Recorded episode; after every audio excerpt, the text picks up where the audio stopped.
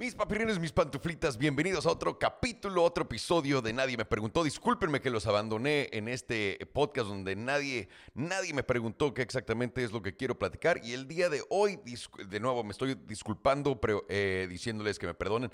Me desapareció una semanita que anduve en chinga loca con todo lo de Water People, con lo de Alerón. Muchas cosas que de todas maneras no puedes ni siquiera decir en fuerte, que es lo más desesperante del mundo, porque hay tantas cosas tan padres que están pasando, pero es parte de la chamba, ¿qué les voy a decir? Quería platicar con ustedes esta semana, este cierre de semana, inicio de la que sigue, de todos los temas importantes de la semana pasada y por qué es importante ponerle atención a la economía de acuerdo a lo que yo pienso, ¿no? Cada quien ahí me dirá cuál es su punto de vista, pero honestamente ¿Por qué vale la pena entender la economía? ¿Por qué vale la pena entender tendencias grandes? ¿Por qué vale la pena ahora sí que leer, escuchar, repasar todo lo que está pasando en el mundo el día de hoy? Simplemente para darte una ventaja eh, financiera enfrente de todo el mundo. Es como yo lo veo. Cuando la gente sacó todas sus historias de conspiraciones y la mamada, siempre les dije, güey, Encantado de escuchar tu historia de conspiración, pero entonces cuéntame cómo vas a ganar dinero de acuerdo al resultado de tu historia de conspiración.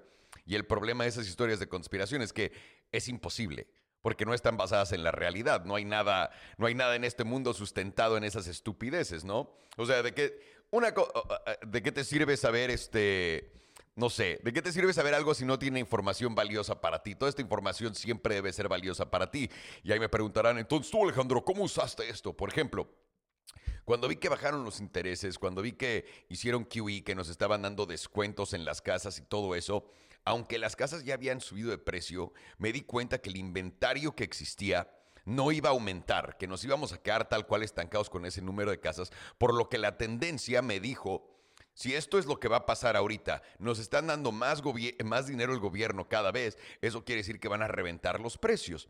De ahí o sea, de algo tan sencillo, vi a dónde se está yendo todo el mundo de acuerdo a la transición económica que vimos cuando se paró COVID. Y dije, güey, pues a Texas, se están yendo a Vegas, a lugares donde la gente paga menos impuestos y es más barato vivir que en California.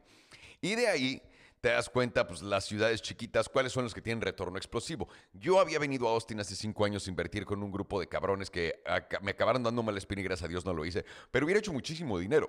Entonces, cuando decidimos aventarnos, porque yo pensé que las casas iban a bajar de valor, lo que yo no tenía contemplado era simplemente la poca oferta que existía en el mercado y por qué existía esa oferta tan poca. Si hubiera sido el mismo el mismo paso que seguimos en el 2008, pues otra, otra historia nos hubiera cantado. Pero nadie esperó que la, la, ley no dejara que la gente fuera corrida de las casas cuando pues, no pagaran su renta, no pagaran su hipoteca y todo eso. Y aparte que el gobierno les iba a pagar todo eso. Entonces nunca te imaginas eso hay menos gente vendiendo su casa, menos inventario, los precios van a explotar. Por eso yo le dije a mi mujer, hay que, olvídate de nuestro plan, porque nuestro plan era comprar en marzo y creo que se los conté bastantes veces a ustedes en línea.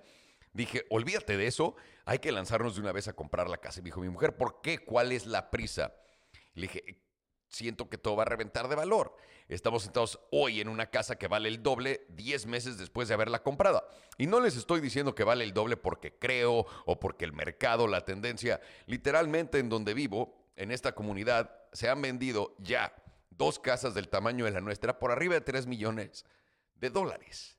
Eso es un incremento pendejo en el valor. Entonces, estamos viendo una explosión ridícula ridícula de precios y sobre todo cuando casa alrededor nuestra no valían más de medio millón. Ahorita no puedes encontrar una por abajo de un millón. Entonces, le dimos al clavo con esa. ¿Qué otra cosa? Estamos viendo que el dólar iba a ser más fuerte, nos quedamos también todo lo que es cripto y todo eso. Entonces, ¿qué haces? No te diversificas a otros países. Tiene que ser todo movido como vaya, porque ahorita viene la, la de todo lo que está pasando, pues una de las grandes cosas que pasaron la semana pasada fue simplemente que la inflación fue oficialmente aceptada por muchísimos economistas que seguían diciendo que era transitoria. Esto ya es una realidad, dirán todos. No, todavía va a haber gente que les diga que no hay, hay inflación en esta economía. ¿Por qué? Porque en el 2008 al 2010, cuando vimos esa gran recesión que tuvimos, había gente que literalmente esos dos años que el mundo estaba vergueadísimo decía, no estamos en una recesión. Ahorita suena muy loco, pero hasta en la tele vayan a, vayan a ver capítulos de 30 Rock, ¿no? Literalmente ahí mismo te das cuenta. que Jack Donaghy, el, el, güey que era, eh, que Alec Baldwin era hacía el personaje de, que era como un CEO de, de General Electric y todo esto, llega y le dice, no, pues es que esto, el pedo con esta recesión, y él mismo dice, no, no estamos en una recesión. Es como el chiste, pero es muy cierto.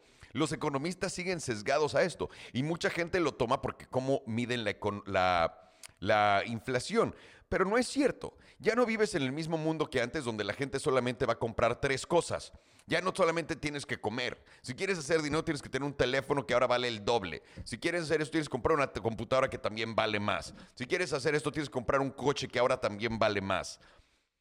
La gente que mide la inflación solamente por la fórmula que nos da el gobierno está perdida y tiene la cabeza enterrada entre las patas y miedo a algo, obviamente.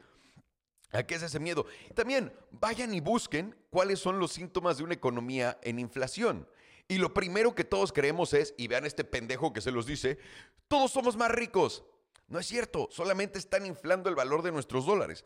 Algo que a mí me preocupa mucho es, yo tengo un plan de retiro con esta inflación, no de retiro, pero tengo un plan de mi segundo o tercer retiro, si le quieren llamar así, porque como saben me he retirado ya un par de veces. Digamos mi siguiente retiro, que obviamente tengo mis empresas y todo lo demás, pero pues tengo mis, mis ahorritos pendejos en cripto, que de acuerdo a la fórmula que yo estoy siguiendo y el plan que yo estoy siguiendo, me deberían de dejar arriba de 10 millones de dólares por ahí del 2030. Que 10 millones de dólares pues no te hacen rico, pero te hacen vivir una vida muy a gusto, muy, muy a gusto. ¿no? Porque no se trata de, ok, ya tengo 10 millones de dólares, me voy a comprar una casa de 9 y un coche de uno, ya con eso quedé. No, quieres vivir rico, quieres poder hacer con ese dinero más dinero, quieres no poder hacer nada si quieres, etc. Entonces, ese dinero para mí es como mi plan Z. Imagínate que fallo en todo lo que estoy haciendo, que me quedo sin chamba, que pierdo un ojo y además que no puedo platicar, entonces ese dinero está hecho para eso. Pero algo que sí me preocupa mucho es, cuando llegue ese dinero a valer 10 millones de dólares, ¿cuánto van a ser 10 millones de dólares? Porque cuando yo era chiquito me acuerdo que el, objetivo para todo el mundo era tener un millón de dólares. Y para todos ustedes que no tienen un millón de dólares, déjenme les digo la triste realidad de esto. Un millón de dólares no es nada en este puto mundo ya. Nada. Nada. Antes te comprabas el Lambo más perro por un cuarto de millón de dólares. Ahorita creo que te alcanza con el millón. Es más, ya hay Lambos que ya nuevecitos salen de la agencia de 3 millones. Así que chance ni para eso te alcanza. Estamos viendo eh, estamos viendo algo que nunca habíamos visto, precios de casas. A la gente ya no le va a alcanzar comprar casa. Sé que parece chiste y que todo el mundo lo toma como tal, pero a la gente normal ya no se va a poder comprar una casa. Bitcoin levantando a lo que está levantando. A la gente normal no le va a alcanzar nunca más para comprar un Bitcoin entero. Es más, ya no les alcanza. Ya estamos hablando de sesenta y tantos mil dólares por Bitcoin. Estamos viendo una inflación de precios de todo. Loquísima. Claro que vamos a encontrar resistencia cuando estás viendo cuando le pega al consumidor. Pero el problema de esta inflación es que no va a respetar eso por un rato y es por eso que todo el mundo le tiene miedo al stagflation, a la inflación que no se mueve, al estancamiento con inflación de precios y de la inflación. ¿Por qué? Porque no es como que el de la gasolina, no es como que todos están, ay, me preocupa mucho el pueblo. Son los precios que tienen que poner. Y la base de nuestra economía está sustentada en la gasolina. ¿A qué me refiero con eso? No es tanto que estamos hablando que es el petrodólar, ¿no? Que está vaqueado por el petróleo. No es cierto, porque el petróleo se ha ido al pito y el dólar no. Pero lo que sí es, en todos los trabajos, en todos los, los aspectos de vida, la mayor cantidad del mundo, si no es que casi todo el mundo, tiene que ponerle gasolina a su coche para ir a chambear. Y eso cuesta más dinero hoy. ¿Estamos viendo un incremento de salarios? Sí. Pero ese incremento de salarios no digamos que, uy, ¿cuánto nos están dando extra por encima de lo que, de lo que nos tocaba? O sea, no es nada. Al incremento de la inflación comparado con el incremento de salarios, estamos dejando que la muerte se muera de, la gente se muera de hambre. Y ahora estamos viendo otra cosa encima de esto. La gran renuncia, que fue otra noticiota de esta semana. ¿A qué me refiero con la gran renuncia? El mes pasado eh, renunciaron de entre 4 a 5 millones de personas en Estados Unidos a su chamba. Este mes se espera lo mismo. ¿Por qué es la gran renuncia? Estamos hablando de 10 millones de personas que dijeron, ya no quiero trabajar en esto y me voy. Literalmente hay 10 millones de trabajos abiertos el día de hoy en Estados Unidos. La gran renuncia viene a todavía reforzar la inflación. ¿Por qué? Porque los bienes ya no van a ser hechos igual de baratos. Trump empezó una guerra contra China para poder bajar el, déficit de trading. ¿A qué me refiero con eso? Les quería comprar menos y traer más chambas a Estados Unidos. Obviamente nos la pelamos, seguimos comprándole todo a China. China ya le subió precios a mandarnos las cosas, etcétera. Eso no sirvió y también Biden, bueno, le ha perdido, pero enteramente el pene a los chinos de la metida y la cogida que nos están dando con esto. Pero Estados Unidos, y esto es algo que platicamos desde el podcast número uno de los emprendeduros que yo pensé, no puede ser gratis traernos todas esas chambas, traernos toda esa producción a Estados Unidos y pensar, uy, todo nos va a salir ahora más barato y nos va a convenir muy cañón a nuestra economía, porque así no funciona el mundo. Tienes que pasar por el dolor de huevos de que va a pasar tiempo, y aparte de que va a pasar tiempo para que encuentres a los empleados que hagan los productos, que formen las compañías, etcétera, también vas a tener que contratar gente que chambea en cosas que le pagas mucho más comparada con, con alguien en China con alguien en México, que a mí me sigue rompiendo la cabeza como Estados Unidos no nada más se voltea con México y hace todo lo que tiene que hacer. Pero bueno, cada pendejo a lo que se dedica, ¿no? Y esta gran renuncia lo que nos está poniendo en esta situación económica mundialmente hablando es muy sencilla. Tenemos unas cadenas de suministro, de producción, de todo en este mundo. Y todas esas cadenas hemos juzgado de manera muy pendeja lo importante y lo valiosos que eran en el, en el, en el tiempo que pasaron, y bueno, el tiempo que existieron, y la relevancia del tiempo que existieron, cómo le pusimos capas y capas y capas y capas de sincronía a todo esto. ¿A qué me refiero con esto? No es nada más que la gente renuncie a su chamba. No es nada más que no puedas pedir el producto que quieras. Es que la gente que también lleva ese producto no lo puede llevar porque ya no quiere trabajar ahí. La gente que está renunciando ahorita, la gran mayoría no es gente que trabaja en tecnología y le va cabrón y dice, ya no quiero ganar 7 mil millones de dólares. No, la gente que está renunciando ahorita es la que come pito todos los días y dijeron, pues güey, si de todas maneras voy a comer pito, prefiero hacer otras cosas que me dejen más, que sean mejores. Y honestamente, pues tienen toda la razón, porque no es justo para un humano que se ponga a chambear y que le eche tantos huevos, sobre todo cuando estamos haciendo, haciendo, estamos hablando de trabajos que son físicos. ¿A qué me refiero con eso? De que le están pegando al piso, de que están, de que están minando de que son choferes, son cosas en las que estás literalmente dándole todo el día. Llegas a tu casa a la noche, no te alcanza ni para prender la tele y te despiertas al día siguiente a hacer lo mismo o en la noche tienes otra chamba. Esa es la gente que dijo ya no más y tiene todo el sentido del mundo porque lo están haciendo. Pero el problema es nuestras cadenas de producción, de suministro, de todo, son como un reloj suizo. Y este reloj suizo, señores, tiene un movimiento demasiado complejo, con muchas variables.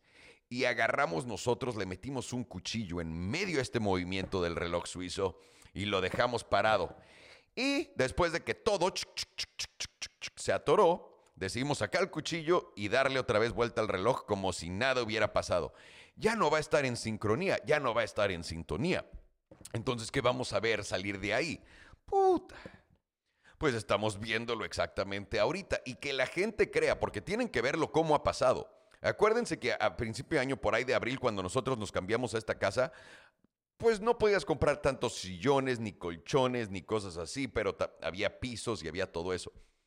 De ahí tengo amigos que se han cambiado de casa y tienen sus casas pelonas porque no encuentran nada, nada no hay trabajadores que vayan a hacerles nada a su casa. O sea, de verdad estamos viendo algo que se va a poner mucho peor antes de que se ponga mejor. ¿Por qué?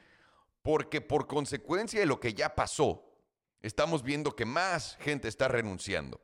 Eso quiere decir que menos cosas van a haber y menos transporte para las cosas que pediste va a haber. Y lo estamos viendo en tiempo real. Y esta gente renunciando ahorita significa que vamos a tener todavía más problema en la cadena de suministro y la cadena de producción. ¿Y qué quiere decir eso? Más inflación de todo. No importa dónde lo veas. ¿Y por qué es importante saber de la inflación, Alejandro? Porque estás platicando de la economía. ¿Para qué me sirve saber la inflación? Ve los artículos que se están inflando y cómpralos.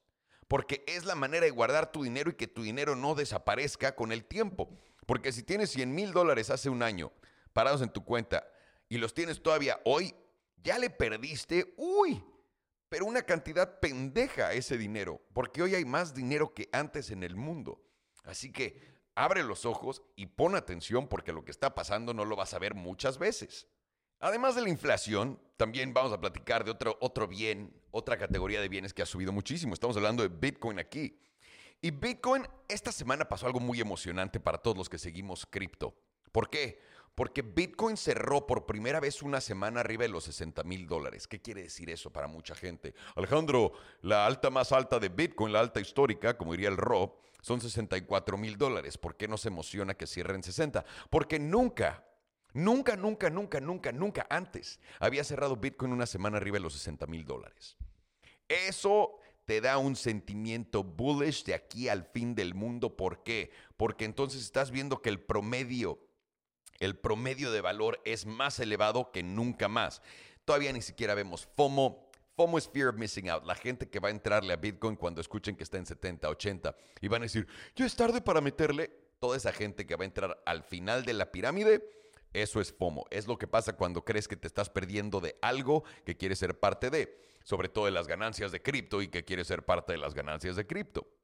Entonces, eso fue muy, muy, muy, muy eh, emocionante para Bitcoin, para todos los que tenemos Bitcoin, pero también tuvimos otra noticia que la gente no entiende todavía cómo ponerla en su cabeza.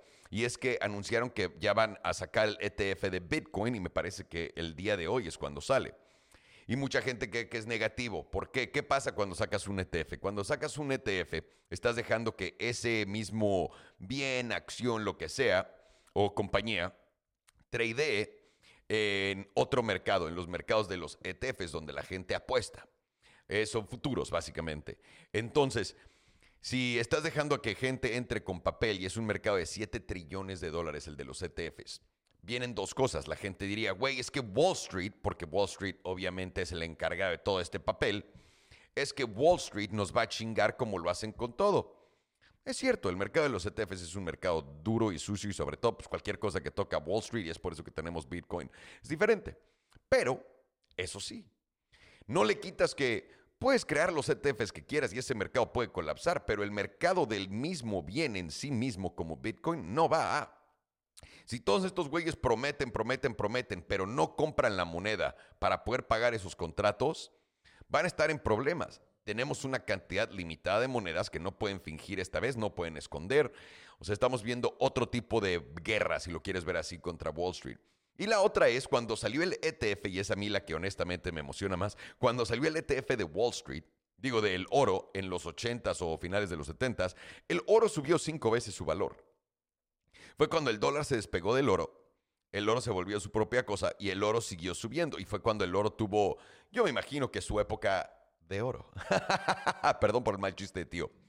Pero es algo que yo veo muy, muy positivo. ¿Por qué? Porque gente que no tiene las bolas de comprar Bitcoin, gente que no tiene eso, va a empezar a ver lo que hace Bitcoin cuando lo tienen en, su, en sus finanzas. Y esa gente va a decir, ¿para qué voy a comprar el papel cuando puedo comprarlo de verdad?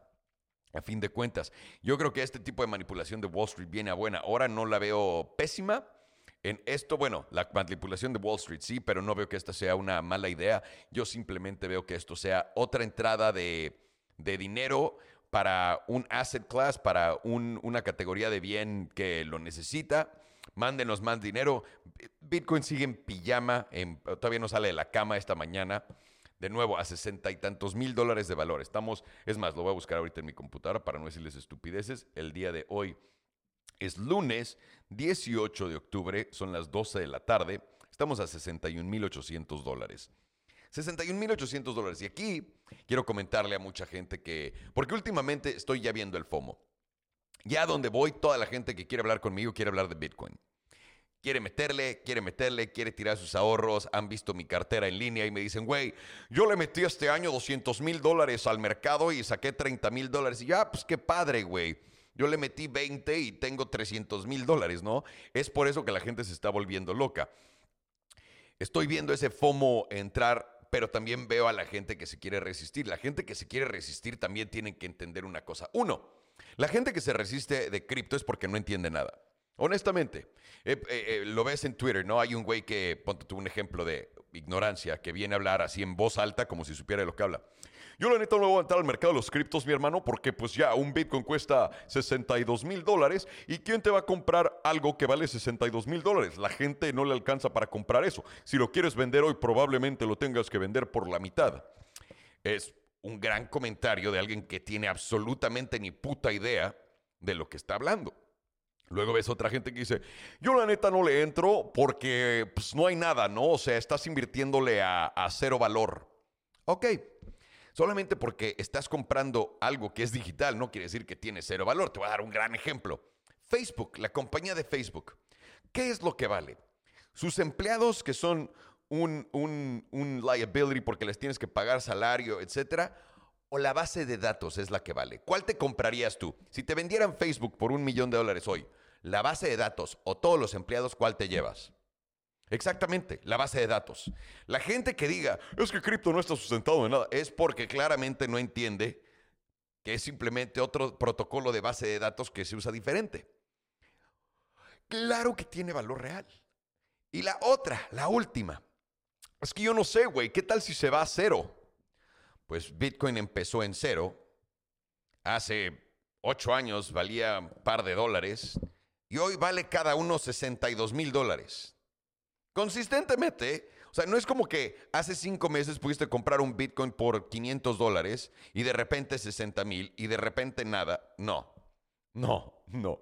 Tiene, tiene su ciclo y tiene su todo, y ya que lo entiendes, pues sí tiene todos los fundamentos que necesitas para invertir en algo que tiene sentido, sobre todo con lo que está pasando en el mundo.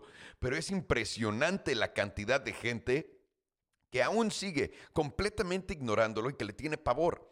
Gente en México, tengo amigos que literalmente, pues ya saben, el Juque y yo andamos pues ya metidos en el Bitcoin, en todo este desmadre, platicamos cuando nos vemos. Y hay muchos amigos cuando estamos con ellos que nos voltean a ver y dicen, ya están platicando estas mamadas, güey, no puedo esperar a que pierdan todo su dinero. Es de, tú tienes afores, brother. ¿De qué me estás puta madre hablando? O sea, es impresionante. Así que si creen que ya es tan tarde porque Bitcoin cuesta 62 mil dólares, déjenme les digo que están muy equivocados. No sean pendejos, no la caguen, hagan su tarea, de verdad escuchen a gente que sabe y que entiende. Y luego vayan a buscar a negativos, una vez que ya lo entendieron. Y luego vayan a escuchar a la misma gente que les dijo no lo hagas. Para que veas lo pendeja que suenan. Es es lo que les quiero dar yo este inicio de semana en este episodio de Nadie me preguntó, que por cierto estamos en todos lados, Spotify, iTunes. Saben que ahí me tienen en Google Cast, en Amazon, en todos lados nos vemos y también para video estamos en YouTube, estamos en Facebook. Así que, papirrines, pantuflitas, feliz inicio de semana, denle con todo. Nos vamos a estar viendo muchísimo esta semana y las que siguen para adelante. Cuídense, gracias por su tiempo, los quiero, pórtense bien, perrazos.